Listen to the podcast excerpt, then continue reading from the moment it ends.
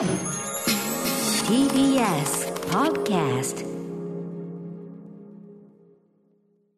時刻は7時45分まもなく46分になります。TBS ラジオキーステーションにお送りしています。アフターシックスジャンクション。パーソナリティのライムスター歌丸です。TBS アナウンサー熊崎和人です。えーここからはまだ名前がついてない日常の場面や感情に新たな名前を与え声高に提唱していく新概念提唱型投稿コーナー。月曜日にお送りするのはこちら。ファーストマン宇宙で初めてこれをやったエジソン、コロンブス、アインシュタイン、初めてをして名前を残してきた偉人がたくさんいる。そう、この宇宙に存在する全てのことには始まりがあるのです。そこで、我こそは宇宙で初めてこれをやった、思いついたとあなたが長年強く信じ込んでいる、はい発明や発見を募集する栄光なき天才たちを称えるコーナーでございます。えーということで、この信じ込んでいるというかね、あなたがそう主張しているというね、ここがポイントですよね。そうですねそうですそこがはい、ということで、えー行ってみましょう。えー本日、僕からでいいですか、えーお願いしますいいね。えーラジオネーム、空城自衛太郎さんからいただいたファーストマン、宇宙で初めてこれをやった。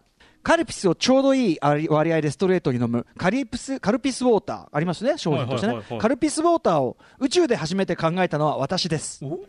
私が小学生の当時カルピスといえば原液が瓶に入っているのが一般的で、はい。えーうちは親がいただき物でもらった時に冷蔵庫にあるくらいでした、うん。まあ、薄めの分かりますよね熊崎君もね。わかりますわかります、あの水を入れてね、はい。薄めてちょうどいい塩梅にして、うん。そんな貴重なカルピスを長く飲んでいたい私は水でかなり薄めてギリギリ甘いくらいにしていましたがギリギリ甘いっていうのねかなり薄めにしていましたがえーそれでも美味しく初恋の味というものを堪能していました、うん。そんな中お小遣いから自動販売機のジュースを買うときにいつも目にとど止まる商品がありました。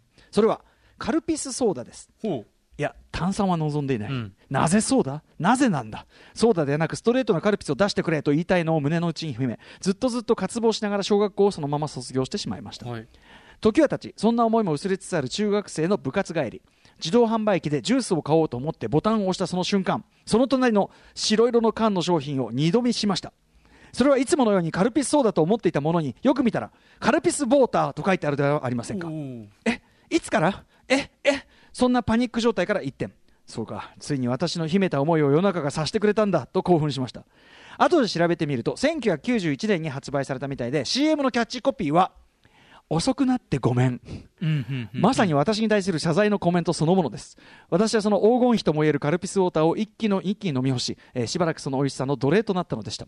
私が強くずっと思い続けていたおかげで世の中がその波長を感じ取り今では当たり前の大ヒット商品を生み出すことと相なったのです。というね。ほうん。まあ、そもそもその要はカルピスウォーターってはい。カルピスってこう飲めよというカルピス側からのまあなんていうかな提示こみたいな。これうんそうそう提示。これこれがベストな状態ですよっていうことではありますよね。はいはいはいはい、うん、ただまあそのだからカルピスっていうのがあまりに人口に感謝しすぎている状態で、うん。多分その水で薄め私がよく言うですねその水で薄めるという行為の、うん。まあなんていうかな？興ざめ感っていうのかな？そこのところっていうの。をすかそこ。あのーうん。これはまあ私の私の、はい。あくまではい。私の個人の、もちろんもちろん。個人の感覚です、はい。水で薄めるとなんか冷めちゃう私ってところがあってでその後その商品として出すにあたっておそらくやっぱり80年代ぐらいまではですね80年代いっぱいぐらいまでは、そのいやーその水で薄めたもの出すってのもねみたいな。だからまあちょっとこのワンサービスとしての炭酸でしょうね。そうか。ソーダぐらい入れないとみたいな。そういうねだって僕もう知らなかったですもん。缶で最初ってカルピスソーダがあって後からウォーターだったんですか？あ熊崎君世代だとそうですよ普通に考えてそうだよね。カルピスウォーターが先にあって、ウォーター先からのちょっと派生系でソーダになってるのかと思いきや。違うんですよね。そこがまずね知らなかったですもん。でやっぱねでもそのこれはねやっぱ空城自衛太郎さんがすごくファーストマンなところは、はい。あの要はカルピスはもともと割って飲む水で割って飲むのはそれはもう標準の飲み方なんだけど、薄めがいいっていうか薄めこれはまあくあの九条自衛太郎さんはケチして薄くしてたのかもしれないけど、はいはい。薄めの方がいいっていう塩梅なるほどね。そうそうそう。ついつい濃くしがち子供とか特に。確かに。なんだけど、まあ、今 CM でもねあの長澤まさみさんが濃いめがいいのとか言ってますけど、薄めこそがあってこれあのねちなみにあれですよ。あのうちの番組のあの構成作家をやってるあの古賀あゆさんの、はい。あゆママのねあゆママの作るハイボールは絶品だっていうのを我々ね、うんうん。いつもやってるんですけど、うん。あゆママもコツはやっぱりちょっと薄めなんですってやっぱウイスキーがはい。美味しいんですよ。だからその薄めのとこっていうのがちょうどいいんだっていうのが分かってるところにやっぱ空城さんのファーストマンプリっていうのがあるわけですね。でねあの贅沢で濃くしちゃいたいっていう思いでオフィシャルでやっぱ出した時もやっぱその薄め感というか、あの要するにスイスイ飲めちゃう感じ。まあ。だからおごくごくいけるあ美味しいっていうのにつながるんですか、ね、時代的に多分91年ともなると、うん。要するにそのあの清涼飲料水の流れが甘きゃいいって時代からそのポカリスエットとかなるほどね。そういうの流れが来てたわけよ多分さ、はいはいあとジャワティーとかさ、そのはいはい。さっぱり、食食事にも合います、うん。さっぱりしますがこう多分トレンドになってきてるところだったと思うんだよね。なるほどなるほど。うん、だからあのお菓子感覚よりは何かこうすすと飲めるというね、ううん。そこのところだったんでしょうしね。えーということでなのでだからその時代がようやく追いついてこれまさにそういうやったあたりじゃないでしょうか。ですねまさに。でも熊崎君なんかそのねもう今やこの順番を知らない人がいるわけですからそうですそうです。これはもうあの強くこれは空城慈太郎さんも強く主張していただきたい、うん。それによってこう歴史忘れるな。歴史認識、ね、順序が全くこれ。忘れてはならない歴史がある、ね。ですね。そういうことですよ。う、ん えーちなみに熊崎君はカルピスカルピス実際に薄めて飲んだことなんかないでしょありますよ。僕あのありますか？ありますあります。カルピス僕カルピス大好きなんですよ。カルピス大好き？もちろんもちろん。ほうほう。あの、だから自動販売機で積極的に買うのもカルピス、ソーダよりも僕ウォーターですし、うんうん。あの、うちに薄めるような瓶じゃない、なんかちょっと柔らかい感じのパッケージのカルピスのなんか原液みたいなやつ、うんうん。あと、味付きぶどう味カルピスとあーあったか、ねいろんな味のカルピスも当然試してますし、うんうん、あそうですか、それはお店、すみません、失礼いたしました私熊崎君向かってなんて、なんて口の利き方をしてしまったんでしょカルピスは大好きです。ただ順番は知らなかった。う。ねはいはい、ということを思い起こしてくれるメールでございました。もう一発いこうかな。お願いします。えーラジオネーム月刊スター・ウォーズまたやってさんからいただいたファーストマン宇宙で初めてこれをやった歌丸さん熊崎さんこんばんはこんばんは。さて歌丸さんはテレビアニメ「母を訪ねて三千里」のエンディングを覚えてますでしょうか？ねえあのー高畑勲さんのね、はい。あれですよ世界名作劇場ですよこれ、えー主人公マルコが傘を差して空からゆっくり降りてくるシーンがあるんですエンディングテーマでは、うん。これの真似をして宇宙で初めて実際にやったのは僕です。え？5歳の時なので、えー昭和51年1976年ですと。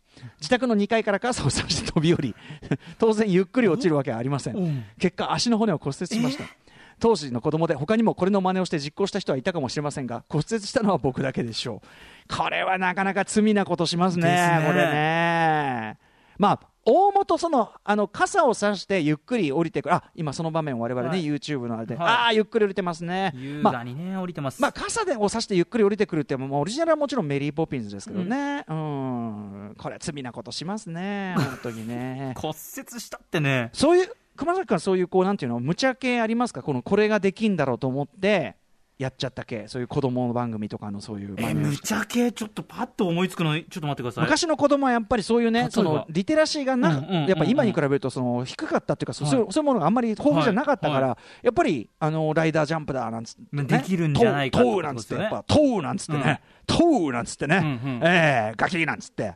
うん、いっぱいある話でしたよね。あと私事で言いますと当時80年代なんかあのレーザーショーみたいなのが流行ってたんですよ。はい、はい。あの新宿副都心とかでこうレーザーでこう模様を描いたりしてバーってこうやるっていう、うんそういうなんか催し物がすごい流行ってて、はいそのレーザーがこうわーってこう観客側に向かってきた時に、はできるだけ目に当てるようにしてましたもんね。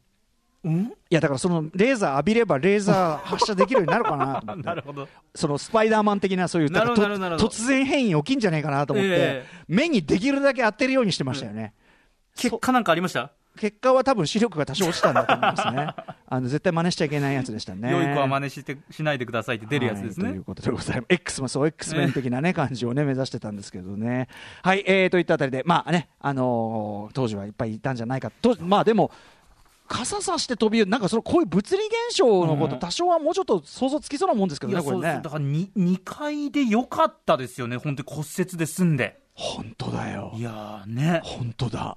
ゾッとした俺今ほっ。としますよ、これ。マジだうんでもさ、俺思うに子供も2階からは飛び降るけど、けどそれ以上からはやらない5階何ぐらいからこうできるだろうみたいなことはならないですよね。そう。な、なんか、なんか現実の値踏みはしてるんだよ、ちょっとはあるん。ですかね。だからこその2階だったんですかね。うん、ね、そうそう、うんどどうだろうね、であのこれ聞いてる お子さんたち、絶対ダメだよ。いや、。もう絶対やらないでください、これ。あ。のあとあのいろんな映画でやってるあのドウェイン・ジョンソンとか高いとこが飛び降りたりするのああいうの全部ダメだからねああいうのね。ワイルドスピードとか全部ああいうのダメだからね。よろしくない。うん、うん。あの全部死ぬやつですから。命が何個あってりません。はい、いずれあの私どもね特集の案としてずっとあの温めてるのがありまして映画におけるね高いところから飛び降りる描写い。っぱいあるじゃないですか、はいはいはい。はいあのタイラー・レイクでもすごい高いところから滝壺に飛び降りたりしてましたけ？ど、滝壺っていうかねあの滝なんか池みたいなところにさ、どのぐらいの高さから飛び降りたら死ぬのか死なないのか問題っていうのは、これ、映画においてね、あるじゃないですか。確かにね、うんまあ、そのあたりを鋭く批評したのが、あのアザーガイズ、うんえーという映画がありますね、これぜひね、あのドウェイン・ジョンソンとサミュエル・ジャクソンかがあの身をもってちょっと体現してるところありますね、こちら確認していただきたいと思います。はい絶対に真似お良い子も大人も絶対に真似しないでねということでございます。高いところから飛べるのは危ないですよということです。ということで、投稿コーナーの宛先、歌丸アットマーク TBS.CO.JP までお願いします。採用された方には番組ステッカー差し上げます。ここまで新概念提唱型投稿コーナー、ファーストマン宇宙で初めてこれをやった、お送りしました。